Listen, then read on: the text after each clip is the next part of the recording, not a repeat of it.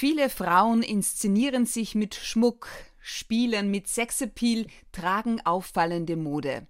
Alles, was vom Inhalt ablenkt, ist kontraproduktiv, sagt Österreichs wohl bekannteste Machtanalytikerin und damit willkommen Christine Bauer-Jelinek. Schönen guten Tag. Über Macht und Ohnmacht, den Werkzeugkoffer gegen sexuelle Belästigungen und Übergriffe, Angst, Ehrlichkeit und geheime Spielregeln. Darüber unterhalten wir uns jetzt. Julia Schütze, Talk to Me. Authentic, empathic, fair. Erst wenn Frau für ihre Aussagen wahrgenommen wird, stimmt die Inszenierung. Dann kann man bzw. Frau sich auch modisch mehr trauen, sagen Sie, Christine Bauer-Jelinek. Wie verschafft sie sich Gehör? Das ist eines der wichtigen Nebenthemen aus dem großen Bereich die geheimen Spielregeln der Macht. Und Frauen haben hier eindeutig ein Nachholbedürfnis, wie diese geheimen Spielregeln denn eigentlich funktionieren. Sie sind noch nicht so lange auf dem Spielfeld der öffentlichen Macht. Das heißt, Frauen sind noch nicht so lange berufstätig, also gerade mal seit 100 Jahren oder in Wirklichkeit erst seit 50 Jahren. Und noch viel kürzer ist die Zeit, in der sie Gelegenheit hatten, die Spielregeln an den Top-Positionen kennenzulernen. Männer haben das immer schon gemacht und hatten auch immer Vorbilder. Frauen haben im Grunde genommen keine Vorbilder. Sie müssen sich selbst erarbeiten, wie eine machtvolle Inszenierung ausschaut. Und hier sind in den letzten Jahren sehr viele Fehler passiert. Es wird allerdings nach und nach besser. Frauen haben sich lange Zeit so inszeniert, wie sie eben in den Modejournalen dargestellt werden. Möglichst mit Sexappeal. Das Wichtigste ist die richtige Farbe. Das Wichtigste ist das richtige Label. Alles das lenkt vom Inhalt ab. Also je reduzierter sie sich inszenieren, umso deutlicher kommen ihre Aussagen und ihre Botschaften an. Außer sie sind die Leiterin einer Modezeitschrift. Dann können sie natürlich alles tun, was dort gefragt ist. Sie sind überzeugt davon, dass die Spielregeln sich nach dem Spielfeld richten und eben nicht nach dem Geschlecht. Wie lauten denn das Das ist ein weiterer großer, ja, die Spielregeln richten sich eben nicht nach dem Geschlecht. Das ist ein weiterer großer Irrtum, der dadurch entstanden ist, dass in den Machtpositionen halt hauptsächlich Männer waren.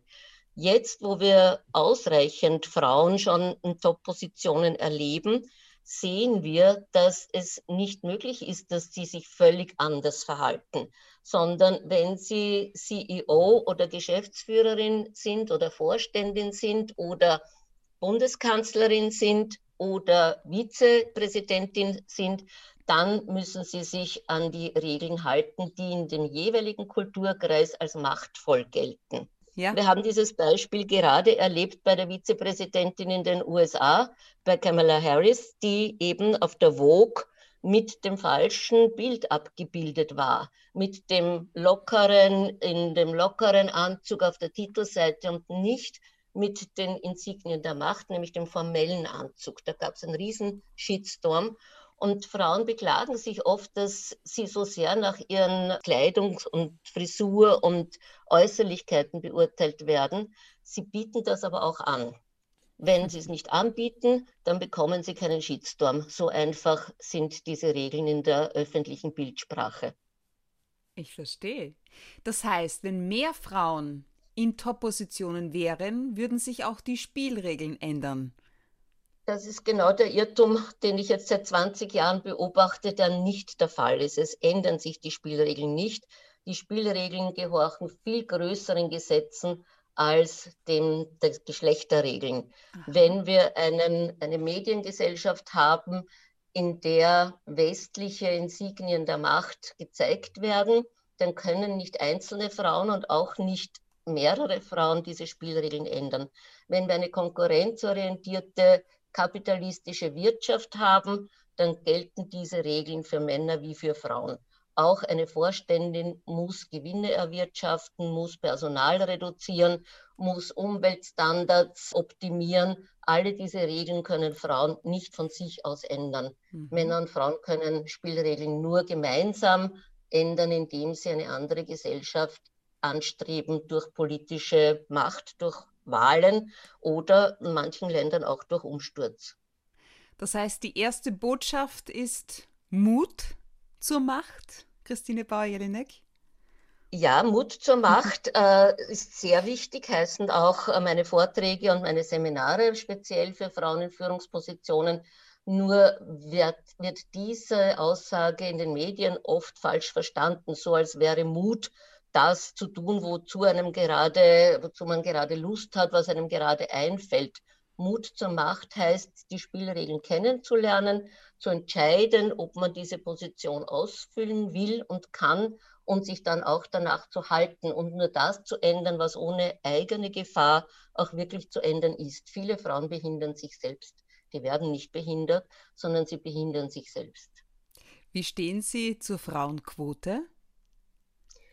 Die ist bekannt, ich lehne die Quoten allgemein ab, denn sonst müssten wir jetzt bald dann eine Altersquote, eine Gender-Queer-Quote haben, eine äh, ethnische Quote haben. Das alles macht überhaupt keinen Sinn. Und Frauen müssen in den Stahlkocher, in das Fitnesstraining mental gesehen, um überhaupt die Stürme, die an Top-Positionen herrschen, zu bestehen. Ich habe sehr viele Frauen begleitet, die sehr schnell nach oben gekommen sind, aber dann nicht ausgehalten haben, was an diesen Top-Positionen an Machtspielen gespielt wird. Das muss man sich Jahr für Jahr auf jedem Level erarbeiten, so wie Spitzensportler, die fahren auch nicht vom Hausberg gleich die Streife hinunter. Mhm. Das heißt, Verhalten durchschauen, Chancen wahrnehmen, Konkurrenzsituationen meistern. Ja, und sich ein Beispiel nehmen an denen, die es können. Es wird immer verboten, sich an Männern ein Beispiel zu nehmen, aber die sind die, die das schon länger können. Mhm. Sie würden ja, wenn Männer in Karenz sind, auch nicht sagen, die sollen die Kinderpflege neu erfinden. Was ist Macht überhaupt? Das Machtthema, ich habe begonnen, das Machtthema zu bearbeiten, als mir aufgefallen ist, dass gerade Menschen mit sehr hohen moralischen Ansprüchen in dieser Gesellschaft Nachteile haben. Das heißt, sie sind ehrlich, sie sind authentisch, sie sorgen für andere. Und diejenigen, die eher mit Ellbogen vorangehen, die machen dann das Rennen, sowohl bei den Bewerbungen, bei den Vorrückungen, bei den Gehaltsverhandlungen. Und da habe ich mich gefragt, schon Ende der 1990er Jahre, was hat das alles mit Macht zu tun? Und nachdem es keine Bücher gab im populärwissenschaftlichen Bereich, zu dem Zeitpunkt so gut wie gar keine, habe ich begonnen, selbst ein, eine Methode, ein Modell zu entwickeln, wo man die Mechanismen der Macht sehr schnell lernen kann. Und ich betrachte als Wirtschaftscoach und Psychotherapeutin Macht als die Möglichkeit, seinen Willen gegen einen Widerstand durchzusetzen. Das ist mehr als Empowerment, so wie das heute oft beschrieben wird. Das heißt, ich muss wissen, was will ich. Ich muss wissen, wer hat was dagegen. Und dann kann ich Schritt für Schritt meine Strategie abwickeln. Wenn ich etwas will und es hat niemand was dagegen, brauche ich keine Macht. Es geht immer um Konfliktsituationen, wo eben zwei verschiedene Interessenziele aufeinander prallen. Und die erste Aufgabe ist, das zu erkennen. Mhm. Aus welchem Grund wird mit Macht sehr oft auch ein geringes Selbstwertgefühl oder mangelnder Sexappeal verdeckt? Mit Macht kann man viel verdecken. Mit Macht kann man mangelnde Intelligenz verdecken, zum Beispiel auch. Man kann mangelndes Fachwissen verdecken. Das sind aber in Wirklichkeit auch andere Quellen der Macht. Also Macht wird sehr eng in der Alltagssprache äh, genommen und verstanden.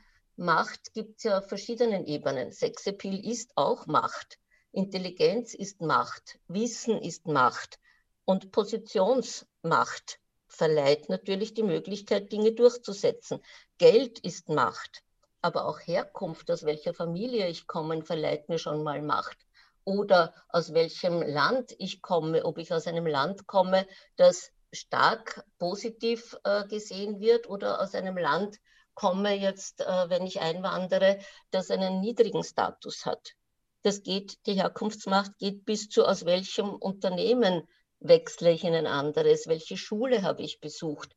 Macht hat also verschiedene Aspekte und wird aus verschiedenen Quellen gespeist. Hm. Wenn man das mal weiß, dann sieht man sehr schnell, dass man vielleicht mehr Möglichkeiten hat, als man ursprünglich angenommen hatte. Unbedingt. Das ist ja spannend. Welche sind ja. denn die wichtigsten geheimen Spielregeln? In unserer Gesellschaft, damit meine ich westliche Industriegesellschaften, herrscht zurzeit eine Art Doppelmoral, ein Doppelspiel. Das heißt, es wird sehr partnerschaftlich gesprochen, sehr moralisch und äh, auch politisch korrekt, aber auch äh, sozial gesehen sehr kompetent gesprochen in den Unternehmen und auch in den Medien, in der Politik. Aber wenn man genauer hinschaut, dann wird so nicht gehandelt. Das heißt, man muss als erstes erkennen, was wird gesagt und was wird getan. Und da kann man die Bibel zitieren mit an ihren Früchten werdet ihr sie erkennen. Man muss immer überprüfen, was ist das, was gesagt wird, was steht im Unternehmensleitbild oder was ist bei den Weihnachtsansprachen gesagt worden und wie handelt das Unternehmen? Wie geht es mit den Mitarbeitern und Mitarbeiterinnen um? Wie werden die bezahlt? Wie wird äh, Leistung belohnt? Wie fair oder unfair wird tatsächlich mit den Mitarbeitern umgegangen, aber auch mit den Kunden zum Beispiel umgegangen? Und wenn es hier eine starke Diskrepanz gibt, dann hat man echt ein Problem. Das ist auch eines der Hauptprobleme, das meine Klienten und Klientinnen haben, dass sie sagen, sie kennen sich nicht aus. Es wird etwas gesagt, aber anders gehandelt. Und dann entstehen daraus oft Lebensfragen oder Lebensentscheidungen. Will ich in einem solchen Unternehmen arbeiten und habe ich überhaupt eine Wahl? Zunehmend haben die Menschen keine Wahl, weil sie froh sein müssen, wenn sie einen Job haben. Sie können sich nicht mehr aussuchen, ja, dieses Unternehmen entspricht meinen Werten, sondern sie müssen entscheiden, wovon zahle ich meine Miete und erhalte ich meine Familie. Und daher sind die Wertediskrepanzen oft ein ganz großes Problem. Ich muss dann diese geheimen Spielregeln erkennen und entscheiden, wie kann ich so mitspielen, dass ich mir nicht selbst schade aber auch mich nicht komplett verbiege, weil ja dann die Antwort der Klienten immer wieder ist, ich will ja nicht jemand anderer werden, ich will ja meine Werte nicht verraten. Und deswegen heißt das Buch Die helle und die dunkle Seite der Macht auch im Untertitel, wie sie ihre Ziele erreichen, ohne ihre Werte zu verraten. Man muss schon ein bisschen Schauspielern oder manchmal viel Schauspieltalent entwickeln, wenn man in einem solchen System mitspielen will oder muss. Christine Bauer-Jelinek seit 1987 selbstständig als Wirtschaftscoach und Psychotherapeutin, mehrfach ausgezeichnete Autorin. Sie gelten als Österreichs bekannteste Machtanalytikerin und ich traue mir fast sagen, mächtig ist auch ihr soziales Engagement im Sinne von beeindruckendem Ausmaß. Welche Intention steckt hinter diesem Engagement?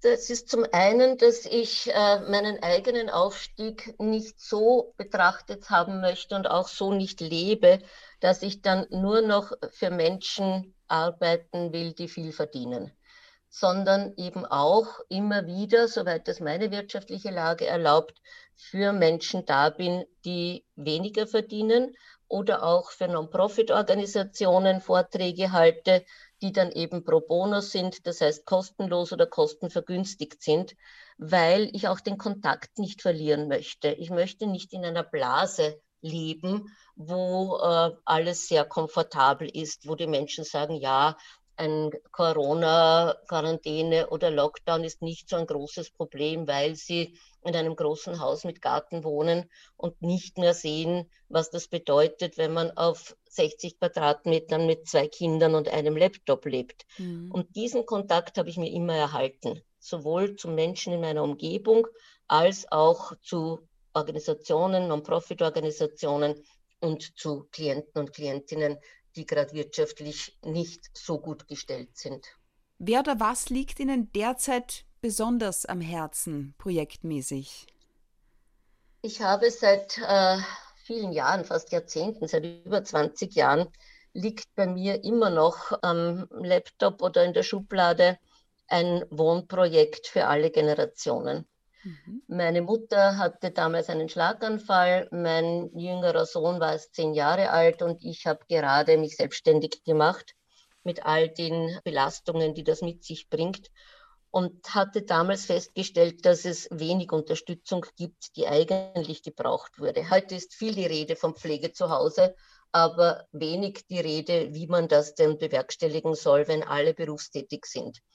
Und ich habe damals ein Projekt entwickelt mit Architekten und Architektenwettbewerb, eine Modulbauweise, jetzt kein kleines Modell nur für zehn Familien, sondern Dorfgröße, 250 Familien oder Wohneinheiten, die ein Dorf ergeben in der Stadt. Und wo man flexibel diese Wohnungen größer und kleiner machen könnte wo es äh, Unterstützung und Serviceeinrichtungen gibt zum Selbstkostenpreis oder zur Beteiligung, wenn jemand Zeit hat, wo es Arbeitsplätze gibt, in denen man eben für die Infrastruktur und die Serviceeinrichtungen des ganzen Wohnprojektes arbeitet. Das gibt es im Kleinen natürlich schon immer wieder mal, diese Bauherrenmodelle oder, oder Selbstversorger oder Selbstinitiativen, Gruppierungen. Was bei uns der Unterschied gewesen wäre, ist, dass es groß genug ist, um auch eine gewisse Anonymität zu gewährleisten. Ich bin ja eine sogenannte Alt-68erin, habe Wohngemeinschaftserfahrungen in verschiedenen Größen und ich möchte nicht darüber diskutieren, ob man das Joghurt jetzt links oder rechts im Kühlschrank stehen hat, wie die Türschnallen ausschauen müssen oder die Wände gestrichen werden. Also basisdemokratische Abstimmungsprozesse waren mir ein Gräuel. Ja. Und daher, aber trotzdem, das, was Gemeinschaften füreinander bieten können, nur mit etwas mehr Freiräumen und mit etwas mehr Differenzierungsmöglichkeiten, vor allem auch bei wirtschaftlicher Unsicherheit. Ich habe auch solche Modelle erlebt, die gescheitert sind, weil jemand arbeitslos wurde und seine Einstiegskredite nicht mehr bedienen konnte. Niemand sollte deswegen, weil sich seine Umstände ändern, das Projekt verlassen müssen, sondern er könnte dann von seinen vier Modulen, die eine 100 Quadratmeter Wohnung ergeben, zwei Module abgeben und in der kleineren Wohnung bleiben und nicht raus müssen, seine Umgebung verlieren müssen. Und ganz wichtig waren mir auch die Kinder von geschiedenen Familien, dass die zu beiden Eltern Kontakt haben können, ohne dass sie durch halb gefahren werden müssen oder Besuchsregelungen haben müssen, sondern sie gehen einfach auf die andere Stiege von dem Wohnprojekt, können den Papa besuchen oder die Mama besuchen oder die Großeltern besuchen. Und man kann seine alten Eltern pflegen, die man vielleicht auch nicht in der eigenen Wohnung haben möchte, aber im anderen Stockwerk. Das ist ein schönes Projekt. Durch, ja? ja, ich musste damals immer durch halb Wien fahren, um meine Mutter zu pflegen, zu besuchen oder zu unterstützen. Das war eine dermaßen große Belastung, die mich auch in den Burnout gebracht hat. Und das war der Grund, warum ich an einem solchen Wohnprojekt gearbeitet habe. Leider ist es bis jetzt nicht gelungen, es zu verwirklichen. Das tut mir immer noch, das ist so ein Projekt, wo ich mir denke, das wäre ein Lebenswerk, das ich gerne noch verwirklichen möchte. Ich werde jetzt bald 70 und es würde mich sehr freuen, wenn ich das sehen könnte, dass das verwirklicht wird. Die Gemeinden und die Bauträger haben so große Standardprojekte, dass sie mir auch ganz offen gesagt haben, für eine solche Innovation besteht äh, keine Notwendigkeit aus wirtschaftlicher Sicht. Das verstehe ich auch aber es würde aus sozialer Sicht eine riesengroße Notwendigkeit bestehen, ein riesengroßer Bedarf bestehen. Nur müsste sich jemand drüber trauen, das so herzustellen, dass es sozialverträgliche Kosten auch ergibt. Apropos Familie, Christine Bauer-Jelinek, geboren worden am 23. Februar 1952 in Wien. Mit ihrer Kindheit assoziieren Sie Armut, Wiederaufbau. Welche Bilder werden da gerade vor Ihrem geistigen Auge wach? Ich sehe den dritten Bezirk in Wien, autofreie Straßen. Es ist einfach kein einziges Auto in unserer Wohnstraße, also in unserer normalen Straße, nicht einer Wohnstraße, weil es damals einfach noch wenige Autos gab. Wir spielen auf dem Gehsteig, wir spielen im Hof, wir spielen im Park, wir sind als Kinder sehr selbstständig unterwegs. Meine Eltern waren sehr kleine Gewerbetreibende. Mein Vater war Schneidermeister, meine Mutter hat ihm geholfen im Geschäft. Das heißt, wir hatten Geschäft und Wohnung in einem und waren eigentlich immer, die Eltern waren immer zu Hause. Wir haben miterlebt, wie gearbeitet wurde. Es gab Essen mhm. zum Mittag mit allen zusammen und es gab ganz wenig Geld. Das heißt, ich kann mich erinnern, wie die Eltern immer auf den Postboten gewartet haben, der die Kinderbeihilfe gebracht hat, weil es sich wieder mal nicht ausgegangen mhm. ist mit dem, was die Schneiderei abgeworfen hat. Besonders geprägt hat sie ihr Vater, haben Sie mir im Vorfeld verraten. Inwiefern? Mein Vater war zwar aus sehr noch ganz armen Verhältnissen kommend, eine äh, Einwandererfamilie oder eine alleinstehende Mutter, die eingewandert ist aus Böhmen damals, die sogenannten Ziegelböhm, die äh, also wirklich Prekariat und Proletariat waren und in ganz armen Verhältnissen aufgewachsen ist, aber der ein sehr intelligenter und warmherziger Mann war. Der hat von Anfang an mir und meinem Bruder Geschichten erzählt. Wir sind in der Fleckerlkiste, also dort, wo die Stoffreste der Schneiderei waren, gesessen und er hat genäht und wir haben Geschichten gehört. Und nachdem wir schon alle Märchen auswendig konnten, hat er sie einfach vermischt, wenn das Rotkäppchen das Dornröschen trifft und äh, immer so weiter. Ich glaube, da ist auch meine Sprachinteresse äh, und auch meine Sprachbegabung mhm. entstanden. Und besonders erinnere ich mich auch, dass er, um, wenn wir im Waldviertel bei meinen Großeltern waren, uns oder mich in dem Fall um vier Uhr in der Früh aufgeweckt hat und wir in den Wald Schwammerl suchen gegangen sind. Sehr viele Naturerlebnisse, sehr viele Aufmerksamkeit auf die Natur und sehr warmherzige äh, Erlebnisse mit der Natur und mit der Sprache. Christine Bauer-Jelinek, Sie hatten als Kind Krebs mit acht Jahren. Wir sprechen in Teil 2 gleich weiter.